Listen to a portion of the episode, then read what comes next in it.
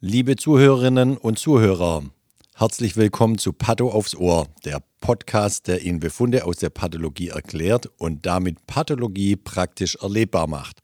Mein Name ist Sven Perner, ich bin Professor für Pathologie, Lehrstuhlinhaber und Direktor der Pathologie der Uni Lübeck und des Forschungszentrums Borstel. Hallo auch von meiner Seite. Ich bin Dr. Christiane Kümpers, Fachärztin am Institut für Pathologie der Universität zu Lübeck und gleichzeitig die Unterrichtsbeauftragte.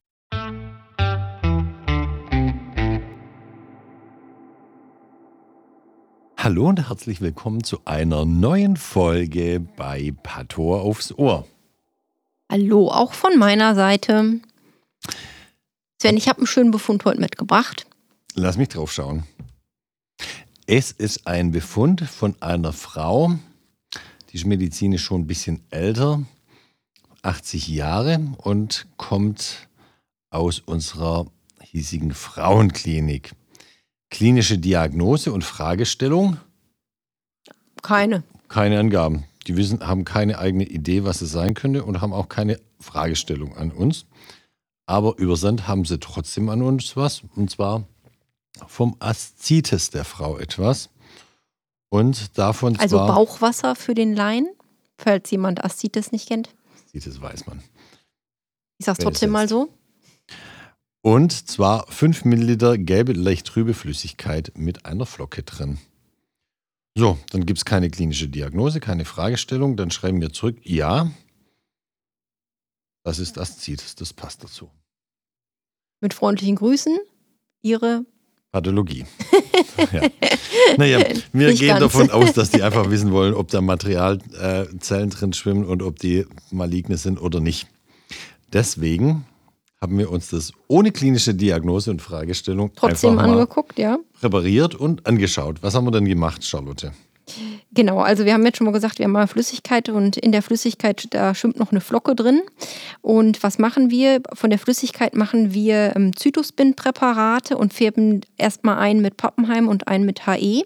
Wenn ich immer einen HE will? Ja, genau. Und die Flocke, die betten wir ein, als wäre es ein Stück Gewebe, also das, das Präzipitat und machen da praktisch einen Paraffinblock raus. Genau. Ähm, und das teilen wir dann auf in erstens und zweitens und dementsprechend ist die Mikro erstens eine Zytologie mit einmal Pappenheim und einmal HE. Genau, und da haben wir gesehen, ein zellarmes Zytospin-Präparat mit einer Mischung aus Erythrozyten im Hintergrund und sonst finden sich noch wenige Granulozyten und Makrophagen. Und auch das HE-gefärbte Präparat ist zellarm und zeigt das Gleiche.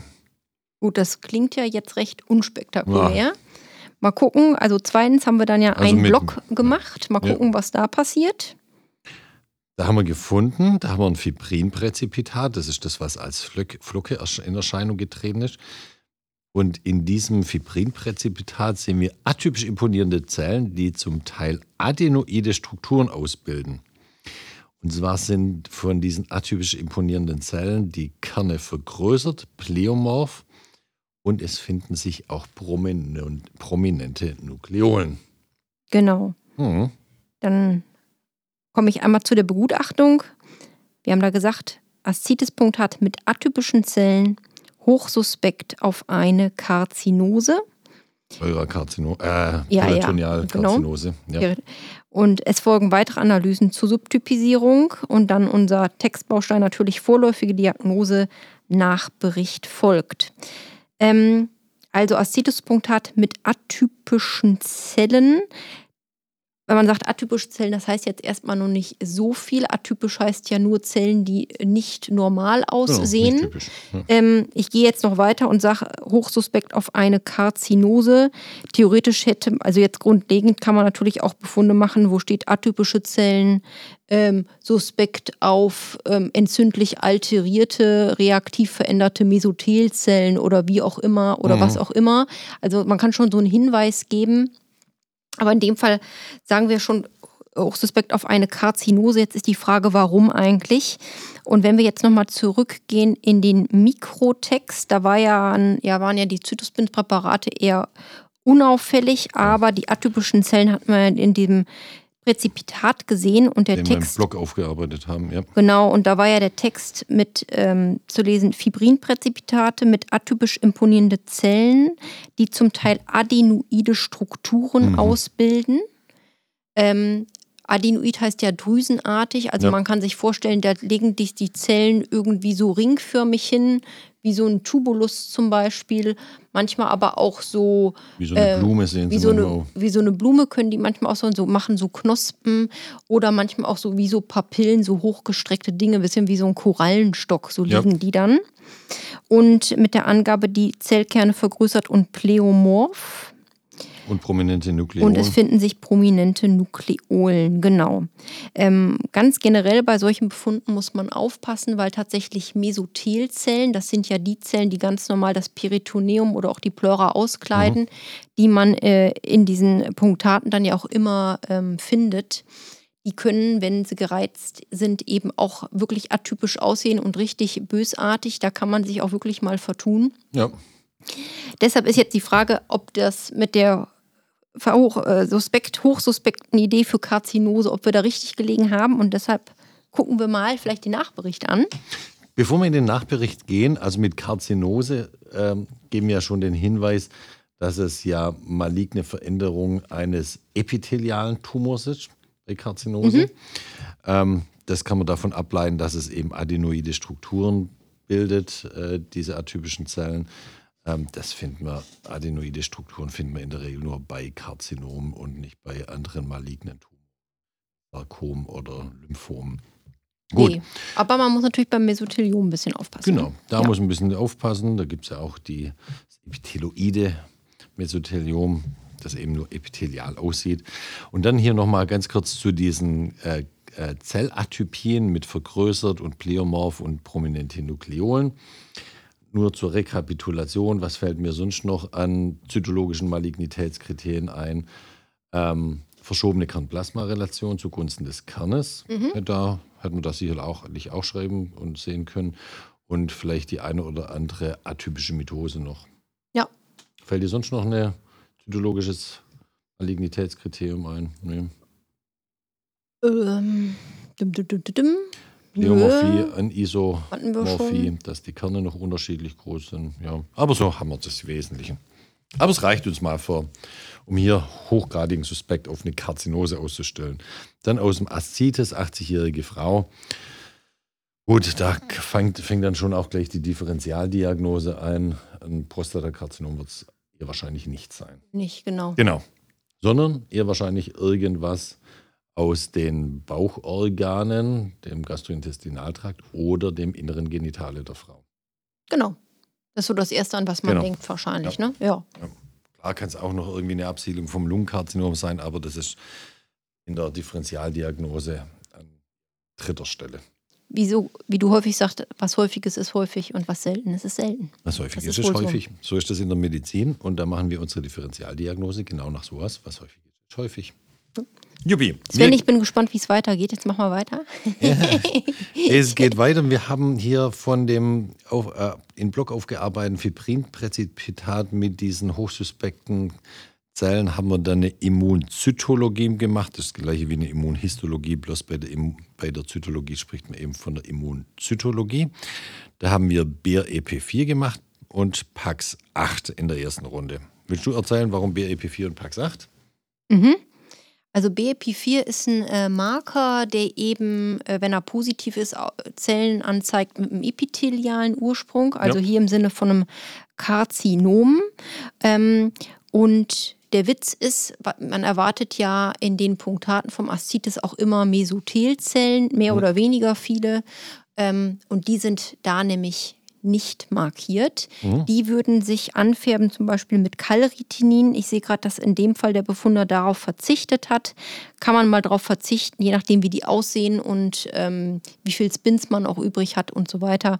Ähm, also sprich, BP4 ein epithelialer Marker, Klammer auf Calritinin, Mesothelmarker, Klammer zu und PAX8 ist ein schöner Marker, weil er nukleär färbt. Das ist gerade für Zytologien schön, weil man dann nicht so ins Schleudern kommt, wie wenn mal da eine äh, Reaktion zu sehen ist, oh, ist das jetzt zytoplasmatisch oder membranär, ist das ja. jetzt echt oder nicht.